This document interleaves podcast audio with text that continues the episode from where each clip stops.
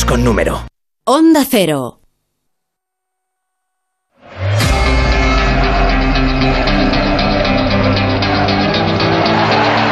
La brújula del radioestadio. Alberto Fernández.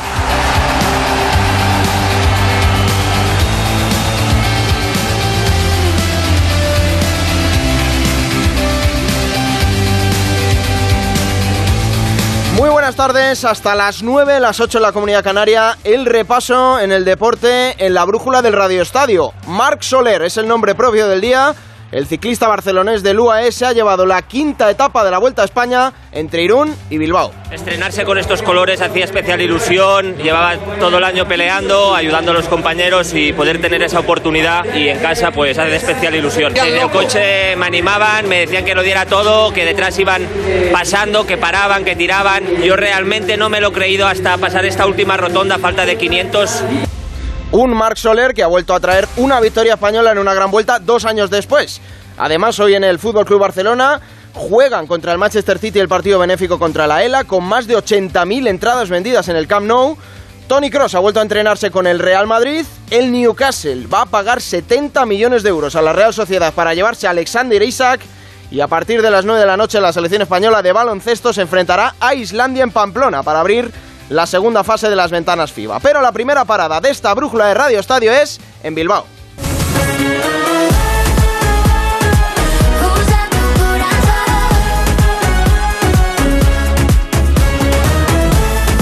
Y es que semana grande en el Bocho y hoy grande ha sido Marc Soler. Director de Cicloestadio Javier Barbero, muy buenas. Alberto, ¿qué tal? Muy buenas. Decías bien, semana grande, semana de fiestas en Bilbao, pero te puedo asegurar que esta tarde-noche no hay un tipo más feliz en toda Vizcaya que el propio Mar Soler, que como bien decías, dos años después ha roto una mala racha para el ciclismo español que se prolongaba 121 etapas en las tres grandes vueltas, entre la Vuelta Tour y el Giro, sin un triunfo español que ha llegado hoy en Bilbao con esa victoria de Soler. Se ha presentado en solitario en la línea de meta después de meterse en la escapada del día y después de atacar a sus compañeros de fuga en la última subida al alto del vivero. Extraordinario Mar Soler, que ha conseguido, por cierto, un triunfo muy parecido al que certificó en la vuelta en 2020, con ayuda de su equipo, de su antiguo equipo, del Movistar, que en los últimos kilómetros le ha dado un bidón de agua porque el coche del equipo de Soler, el UAE, no podía pasar a la cabeza de carrera en ese momento. Estaba muy emocionado Mar Soler en la llegada. Ha llegado además por apenas un puñado de segundos porque Sí. por detrás venían muy fuerte y han estado a punto de cazarle. Pero se mostraba así de feliz Mar Soler después de haber ganado la Vuelta a España. A veces los roles que toca dentro de los equipos no te dejan quizás tener estas oportunidades. La he podido tener hoy eh, y, y bueno, al final rematar no es tan fácil, ¿no? Eh, cuesta mucho de estas fugas con mucho nivel y hoy he tenido la suerte y, las piernas también y muy contento. Bueno, contento el protagonista del día y mañana Javi, final en alto en un puerto de primera categoría, o sea que esperamos buena etapa también. Sí, muy buena etapa. Además hay cambio en la clasificación general. Alberto Rudy Molar, el francés del Grupama, es el nuevo líder de la vuelta con dos segundos de ventaja sobre Fred Wright. De los favoritos, Roglic queda ahora en quinta plaza más de cuatro minutos. Y como bien decías, mañana es el primer contacto serio con la montaña. Se sale de Bilbao, se llega al Pico Jano. Hay tres ascensiones, el puerto de Alisas de segunda categoría. Y luego atención, porque viene un encadenado muy duro, el collado de Brenes de primera categoría y la ascensión inédita al Pico Jano que es otro primera categoría. Además, las previsiones meteorológicas anuncian lluvia, así que mañana eh, ya te digo que va a ser territorio para las emboscadas y muy propicio para las estrategias. Mañana el equipo que la quiera liar, desde luego que tiene territorio para hacerlo. Sí, señor. Buena pinta y mañana lo contaremos aquí. Antes, esta noche, en el Radio Estadio Noche, el protagonista del día, Marc Soler, con Edu Pidal. Hasta mañana, Javi. Un abrazo. Y en poco menos de una hora, el Fútbol Club Barcelona recibe al Manchester City en el Camp Nou. Ayer nos contaba Alfredo Martínez el ambientazo que se esperaba y hoy ya podemos dar fe de que se han cumplido las expectativas. Alfredo, muy buenas. Hola, muy buenas tardes, Alberto. La que está liando Juan Carlos Unzúe y el partido a beneficio de la lucha contra la ELA y que va a provocar posiblemente una entrada cercana a los 90.000 espectadores. De momento tenemos ya sí vendidas más de 84.000 localidades, un dato espectacular, impresionante que demuestra el interés de los aficionados para este partido. Desde luego se va a registrar una entrada extraordinaria no en vano hay que tener en cuenta que es la presencia de un equipo tan impresionante como es el, Manchester City, que viene con todas sus estrellas. Aquí está Erling Haaland, aquí están desde luego los mejores jugadores como Bernardo Silva, Riyad Mahrez, Kevin De Bruyne, y esos van a enfrentarse al Fútbol Club Barcelona, que acaba de anunciar la alineación para este partido. Atención, señores. A ver. Gerard Piqué y Jules Koundé titulares ante el Manchester City. Iñaki Peña en la puerta. Jordi Alba en el lateral izquierdo. Sergio Roberto en el derecho. Con Piqué y Koundé como centrales. Morbo absoluto. Sergio Busquets estará en el medio campo junto con Kessie y Frenkie de Jong. Rafinha, Ferran Torres y Aubameyang, todavía Aubameyang en el Barcelona, la punta de ataque. Esa es la alineación del Barcelona que ha convocado a 27 jugadores para este partido. No está en la lista un tití que posiblemente mañana viaje a Le, que pase reconocimiento médico y el viernes pueda hacerse oficial el la cesión al equipo italiano. No está Martin Brightweight, que tampoco cuenta para el técnico del Fútbol Club Barcelona y que se le está buscando salida. En principio el Mallorca es un equipo interesado, pero sí ha convocado a los mencionados Cundé, que va a tener minutos, Obamellán, Memphis, Abde y Pablo Torre, que definitivamente no se marchará al Racing de Santander y se quedará en dinámica del primer equipo y jugando algunos partidos con el filial. El Barcelona que va a estrenar la tercera equipación, esa camiseta que es de color grisáceo, muy pálido, prácticamente blanco, con la cruz de San Jordi en el centro con los colores blaugrana, muy bonita, no sé qué os parecerá, pero a mí me parece bastante bonita. El partido va a ser transmitido para 140 países, arbitrará el murciano José María Sánchez Martínez, la temperatura magnífica, el ambiente ya en las gradas es importante y hemos visto exultante, he podido charlar con Juan Carlos Unzué antes de acceder al estadio, está emocionado, él dice que lleva unos días en casa descansando porque sabe que iba a ser un día agotador, va a hacer el saque de honor y va a convertir esto en lo que es un auténtico acontecimiento y una fiesta para luchar contra la ELA, para concienciarlo. Enhorabuena a Juan Carlos Unzué. En unos minutos con esta alineación que comentábamos, Barcelona, Manchester City. Sí, señor, y además una tercera equipación que yo creo que ha tenido buena aceptación en la, en la afición culé. Gracias, Alfredo. Luego volvemos al Camp Nou. Mientras tanto, en el Real Madrid. Hoy ha vuelto a entrenar Tony Cross, que ayer dejó la duda del alemán porque no salió al césped, pero hoy sí lo ha hecho. Pereiro, Alberto, muy buenas. ¿Te ha gustado la tercera camiseta del Barça? Yo no la he visto. A mí me ha gustado. Luego la miro, chequear. Sí, sí, ha entrenado, creo, sí. Yo creo que no es un blanco blanco, por aquello de que... Las, del- las del, las del Madrid. Blanco te- roto. ¿Las del Madrid te gustan, la negra y la lila?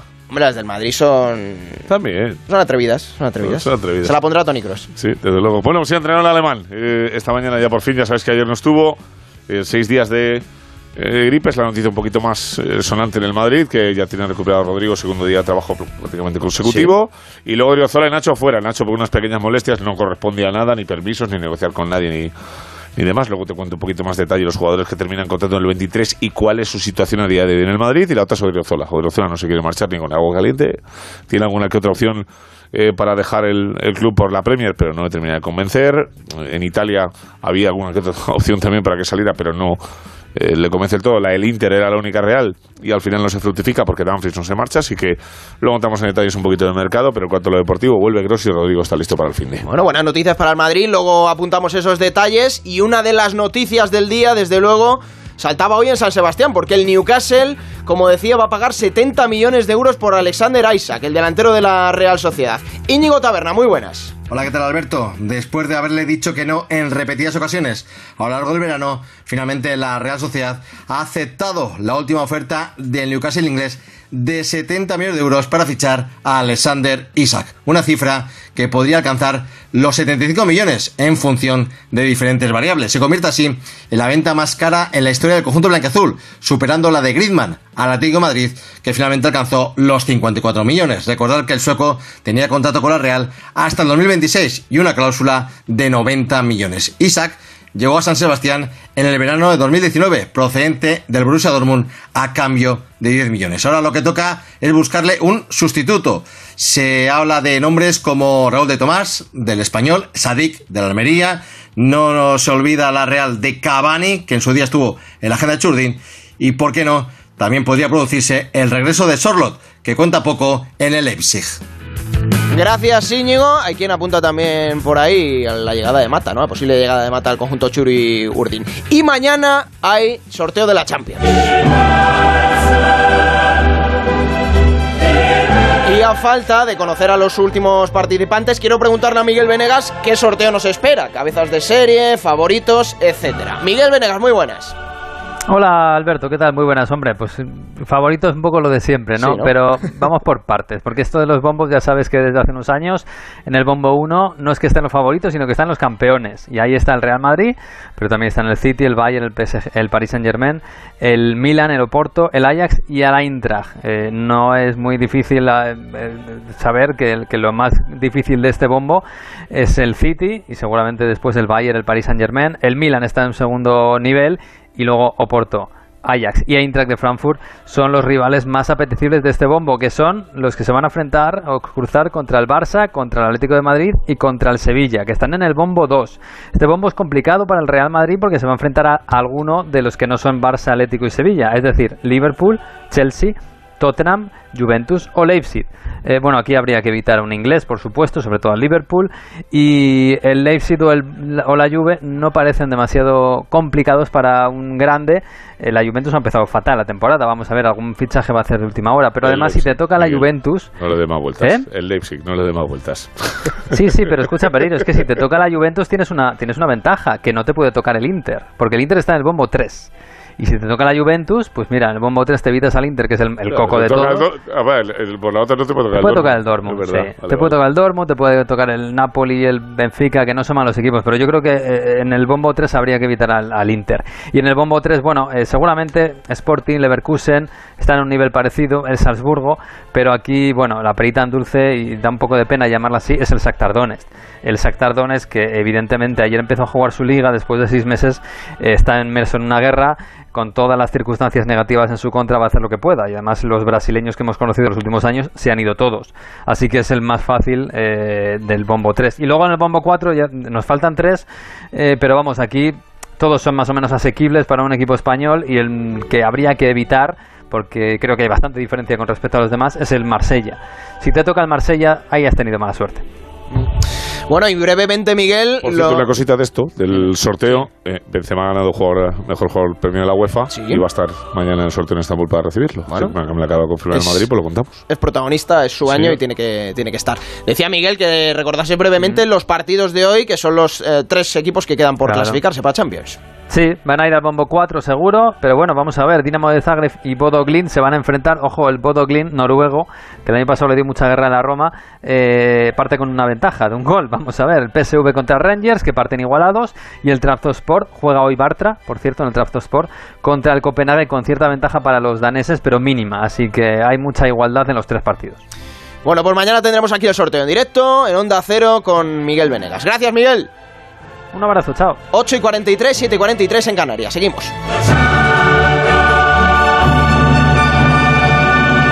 La brújula de Radio Estadio. Dos cositas. La primera, me has subido el precio de mi seguro aunque yo nunca he dado un parte. La segunda, yo me voy a la mutua. Vente a la mutua con cualquiera de tus seguros y te bajamos su precio, sea cual sea. Llama al 91 555 5555. 91 555 5555. Por esta y muchas cosas más, vente a la mutua. Condiciones en mutua.es. Con BP te mereces más, sin más. Ahora puedes ganar uno de los mil repostajes de 40 euros que BP sortea cada día. Y si no te toca, ahorras igual. Hasta 40 céntimos por litro con mi BP. Válido en Península y Baleares. Incluye bonificación del gobierno. Condiciones en temerecesmasconbp.com.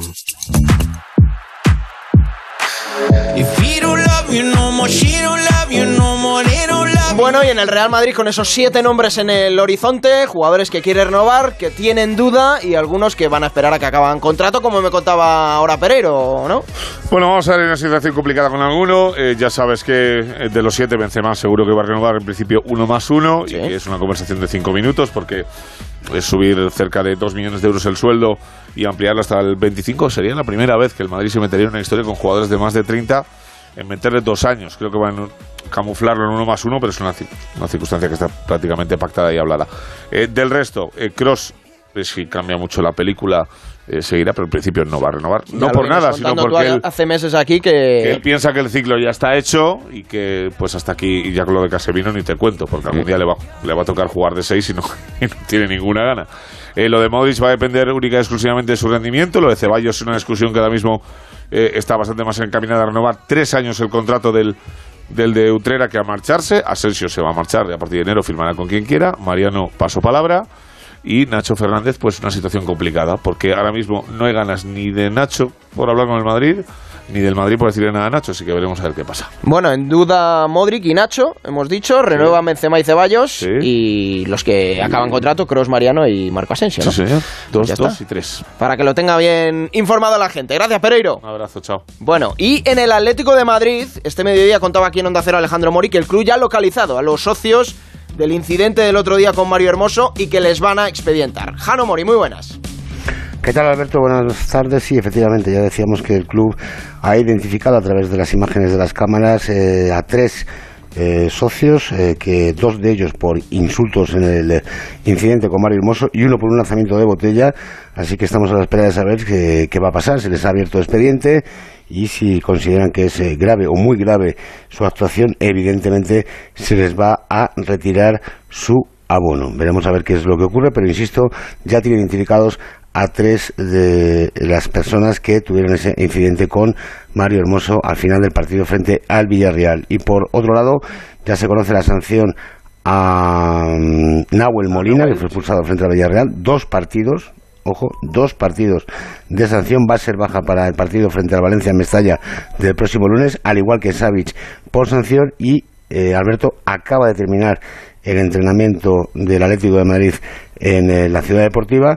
Y parece que Simeone no va a cambiar el sistema y que el sustituto de Nahuel Molina va a ser Llorente en el carril derecho, Saúl pasará al lateral, al carril izquierdo y De Paul ocupará la posición de Llorente junto a Coquiremar en el centro del campo con Morata y Joao Félix en punto de ataque. Esa es eh, la ultimísima hora del conjunto rojiblanco en el día de hoy. Bueno, pues ahí está, y contado aquí en la brújula de Radio Estadio las novedades del Atlético de Madrid para esta próxima jornada. Gracias, Jano.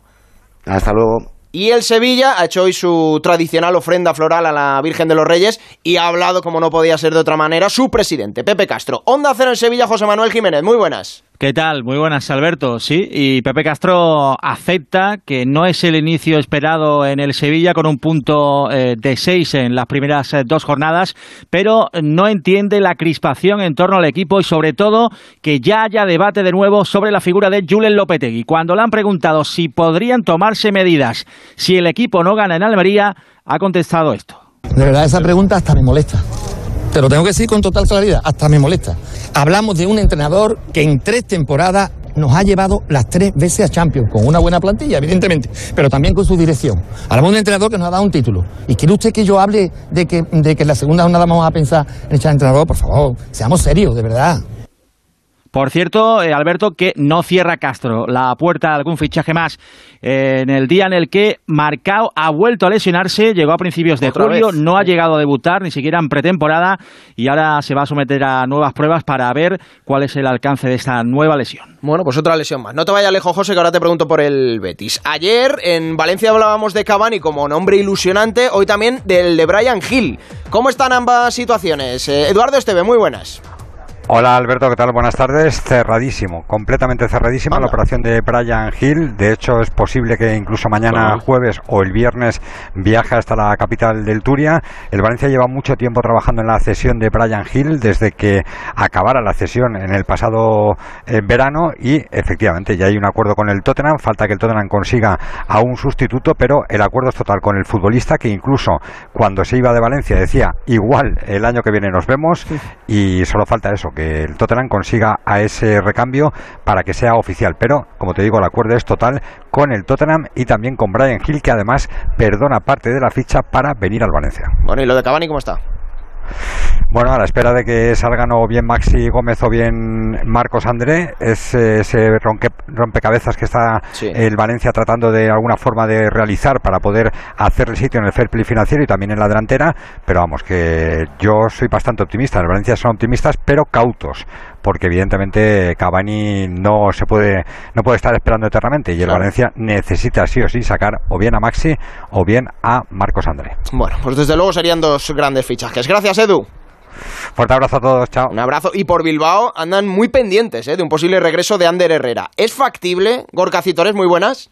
Hola Alberto, factible lo es y debería cerrarse en las próximas horas. Lo que pasa es que este culebrón se está extendiendo demasiado en el tiempo porque llevamos hablando prácticamente dos semanas que en las próximas 48 horas el jugador tenía que haber llegado a un acuerdo con el Paris Saint Germain para desvincularse y por lo tanto firmar ese acuerdo que ya tiene eh, apalabrado de alguna forma con la directiva encabezada por John Uriarte, el presidente del Athletic. Las penúltimas informaciones que llegaban desde Francia hablaban de que ya en la noche de ayer había llegado un acuerdo con el Paris Saint-Germain y digo penúltimas porque las últimas son de esta misma tarde también del equipo en las que dicen que quizás no haya rescindido de una forma total el contrato, le recordamos que le quedaban dos años más de contrato con el Paris Saint Germain, sino que podría llevarse a una cesión al Atlético con opción de compra, algo que en el club rojiblanco hasta esta fecha no manejaban y que pudiera cambiar los acontecimientos en las próximas horas. Incluso se había especulado que en el día de hoy Ander Herrera viajaría a Bilbao, el jugador ha respondido a través de sus redes sociales con una fotografía tomándose un eh, café en la capital parisina. Así que en las próximas horas esperamos eh, cerrar la operación Ander Herrera de regreso al Atlético ocho años después. Bueno, pues estaremos desde luego muy pendientes. Gracias, Gorka. Hasta luego. Y vuelvo a Sevilla porque el Betis sigue pendiente también de inscribir jugadores y hoy en Onda Deportiva Sevilla ha hablado Juanmi, ha hablado con José Manuel Jiménez. José, ¿qué te ha contado? Bueno, pues ha hablado precisamente sobre los eh, no inscritos. Recordemos, hasta cinco todavía, Luis Enrique, Joaquín, Guardado, Bravo y William José. El club está ultimando con la liga la inscripción de varios de ellos antes del partido de este viernes frente a Osasuna. Ya te digo que hoy no va a haber eh, ninguna inscripción, veremos mañana. Y hoy Juanmi ha valorado la profesionalidad de los que no están jugando. El club está haciendo todo lo posible ¿no? para que para esos compañeros estén lo, antes posible. Yo creo que esos compañeros están dando un ejemplo de de, cómo entrenar, ¿no? de cómo dar el 100% sabiendo la situación que tiene, pero, pero bueno, ojalá que, que se pueda resolver pronto, ¿no? Yo creo que, que el club está haciendo, como te he dicho, lo, lo máximo posible, ojalá que, en pocos días pues, pues tengamos a todos los jugadores disponibles. Por cierto, Alberto, Canales ya está recuperado de su lesión, puede ser la gran novedad en la convocatoria frente a Sasuna. Desde luego que sí. Gracias, José. Un abrazo. Y en el español, idas y venidas, ya lo habíamos contado, pero hoy se ha hecho oficial lo de Embarba y José Lazo. José Agustín Gómez, muy buenas. Muy buenas. Tras la presentación ayer de Dani Gómez, el club blanquiazul ha anunciado hoy a su séptima incorporación, Juan Carlos Lazo. El extremo gaditano firma por cinco temporadas y entra dentro de una operación de intercambio de jugadores con el Almería. Lazo aterriza en el español y Embarba en el conjunto andaluz, quien pagará un millón de euros a los españolistas. El nuevo jugador de Diego Martínez valora su llegada al club catalán. Yo creo que va a ser clave este año eh, porque quiero seguir quiero seguir creciendo como, como, futbolista y como sobre todo como persona y yo creo que va a ser un, un, gran año para todos y creo que, que, que sí va a ser un paso adelante. Lazo podría debutar el domingo en el partido contra el Real Madrid. Por último, el español traspasa a Matías Vargas, segundo fichaje más caro de su historia, al Shanghai Port chino. El club blanqueazul cobrará unos 4 millones de euros y un porcentaje de una futura venta. El 20% de la operación es para su anterior club, Vélez Sarsfield. Gracias, José. ¿Y qué más noticias nos hemos dejado en Primera División? Juan Lucas, muy buenas. Muy buenas, Alberto. Pues el Getafe ha presentado hoy a Omar Alderete. El central paraguayo ya conoce la liga tras jugar en el Valencia la pasada temporada y llega al club azulón procedente del Hertha de Berlín en calidad de cedido por un año. Eso sí, si el central cumple unos determinados objetivos, firmará automáticamente para los próximos cuatro años. Último apunte, más fichajes en primera, el Valladolid refuerza su defensa con Fedal. Central marroquí de 32 años llega libre después de terminar su vinculación con el Sporting de Lisboa y firma para la presente temporada con opción a ampliar una más en función de objetivos. Gracias, Juan. Último empujón de esta brújula de Radio Estadio. La brújula de Radio Estadio. Entonces, ¿con la alarma nos podemos quedar tranquilos aunque solo vengamos de vacaciones? Eso es, aunque sea una segunda vivienda. Si se detecta cualquier cosa, nosotros recibimos las señales y las imágenes. Y sobre todo, la policía también podría comprobarlas e incluso desalojar la casa. Y con la app puedes ver tu casa cuando quieras. Y si es necesario, viene un vigilante a ver si está todo bien. Este verano, protege tu hogar frente a robos y ocupaciones con la alarma de Securitas Direct. Llama ahora al 900-272-272. Oye Jorge, ¿sabes algo de las ayudas al alquiler para jóvenes? ¿Te refieres al bono joven de alquiler? Sí, como mis padres son de legalitas, les llamamos y nos están ayudando con la solicitud. Hay unos requisitos y depende de cada persona. Es mejor que les llames tú también. Adelántate a los problemas, hazte ya de legalitas. Y ahora por ser oyente de Onda Cero, y solo si contratas en el 900 661 ahórrate un mes el primer año. Bueno, y en apenas cinco minutos va a jugar España de baloncesto, la selección española. Regina Ruiz, muy buenas. Muy buena, Alberto. Sí, la selección española sigue con su preparación para el Eurobásquet. A las 9 España-Islandia desde Navarra. El encuentro es parte de la segunda fase de las ventanas de clasificación para el Mundial de 2023. En Islandia no estará el jugador del Valencia, Germanson, una de las estrellas del equipo que está lesionado. Y en España ya no estarán ni Kino Colón ni Yakun Basima, los últimos dos descartes del seleccionador Sergio Scariolo para el Eurobásquet. Antes del debut el 1 de septiembre descartará a dos más. Gracias, Regina. Y quiero irme otra vez al Camp Nou para saber cómo anda ese Barça-Manchester City. Alfredo Martínez. animado, animado. Acaba de rugir la grada porque saltaba Erling Haaland al césped del Camp Nou y evidentemente ha generado una enorme expectación entre los aficionados ver al rubio jugador nórdico que hoy será en la antítesis de Robert Lewandowski en el Barcelona. La alineación inicial del Manchester City va a estar formada por el arquero Ortega Moreno, en defensa Lewis, Walker, Rubén Díaz y Sergio Gómez, recientemente fichado del Anderlecht, con Phillips, Bernardo Silva, todo el morbo en el medio campo junto con Palmer, arriba Riyad Mahrez, Julián Álvarez y Phil Foden. Un buen equipo con algún que otro hombre del equipo filial, pero fíjense lo que queda en el banquillo y que va a entrar a lo largo de la segunda parte. Ederson, Carson, Stones, Cancelo, Gundogan, Haaland, Rodrigo, De Bruyne con eh, Wilson, es decir, que se ha traído a todas las estrellas Pep Guardiola para este partido. Recordamos que el Barcelona, que va a estrenar la tercera camiseta, que hoy se ponía precisamente a la venta, va a formar de inicio con Iñaki Peña al arco. Línea de cobertura en la parte derecha Sergi, eh, Roberto, en la izquierda Jordi Alba. Centrales, todo el morbo del mundo, Gerard Piqué, que no ha jugado ni un minuto oficial en esta temporada, junto con Jules Koundé que por fin va a tener ritmo de competición y que espera ir cogiendo ese ritmo para jugar el próximo domingo a las 7 y media de la tarde, si se le ha podido inscribir en las próximas horas, en los próximos días, frente al Real Valladolid. En el medio campo jugarán Kessie, Sergio Busquets, por tanto, los cuatro capitanes que fueron suplentes en Anoeta van a estar en el once titular y junto a ellos Frenkie de Jong. Y arriba en ataque, donde tiene muchas alternativas el técnico del Barcelona, pondrá a Rafinha en la parte izquierda, a Ferran Torres en la parte derecha y como centro delantero, mientras no se tramite y se haga oficial su traspaso al Chelsea, estará el gabonés Pierre-Emerick Aubameyang. Así que sigue afluyendo público a las gradas. Ahora mismo habrá 35.000 espectadores. Están calentando ya los jugadores del Manchester City. Todavía no ha saltado el Fútbol Club Barcelona. Hay expectación máxima porque no es un público habitual y de hecho han venido multitud de miembros de muchas asociaciones de la ELA de toda España para estar en lo que para ellos es una gran fiesta. Hay fila cero, hay Bizum, hay opciones de colaborar y ayudar porque el éxito está siendo extraordinario. Ha dicho Juan Carlos Unzué, me decía antes de empezar el partido, ojalá hagamos un partido cada año con otros equipos, ya sea el Sevilla, ya sea Osasuna, pero nos concienciemos de algo tan importante como la lucha que está llevando a cabo este magnífico eh, futbolista y mejor tipo que es Juan Carlos Unzué. Con el éxito garantizado en el Camp Nou, en unos instantes arranca Fútbol Club Barcelona, Manchester City. Bueno, y seguro que la afición del Barça y del Camp Nou le muestra cariño a Bernardo Silva. Ya no digo para ahora, ¿eh? sino que de, cara al futuro que el jugador se sienta querido ante el público del Fútbol Club Barcelona. Gracias, Alfredo. Un abrazo. Hasta luego, otro Alberto. Y ha saltado noticia de última hora, una noticia de MotoGP relacionada con Mar Márquez. Chechu Lázaro, muy buenas. ¿Qué tal Alberto? Esta misma tarde hemos recibido otro esperanzador comunicado del equipo Repsol Honda informando de que hoy Mar Márquez ha pasado una nueva revisión médica con éxito y a partir de ahora puede intensificar sus entrenamientos y lo más importante, tiene luz verde para volver a subirse en una moto. Su objetivo sigue siendo hacer alguna carrera de aquí a final de temporada, pero ojo porque podríamos verle de nuevo sobre su Honda mucho antes y es que los días 6 y 7 de septiembre MotoGP ha programado dos jornadas de test en el circuito de Misano donde rodarán por primera vez los prototipos del próximo año y allí sí que está prevista la presencia de Márquez para participar en un test que será trascendental para Honda de cara a 2023. Bueno, pues desde luego sensaciones positivas para Mar Márquez. Gracias, Chechu, que nos hemos dejado. Dani Turegano, muy buenas. ¿Qué tal, Alberto? En tenis, fase previa del US Open. Hola, Alberto, ¿qué tal también? Alberto. Victoria de Verdasco ante el italiano Mayer. En el cuadro femenino, triunfo de Buxa ante la búlgara Sinikova en dos sets. Y en juego, el partido de Basols contra la inglesa Kartal. Y esta noche, Masarova se verá las caras con Janikevich y Georgina García Pérez contra Miyakazi. Y en badminton, Quique Peñalver dice adiós al Mundial de Tokio en segunda ronda tras caer ante el indio Laskia Sen.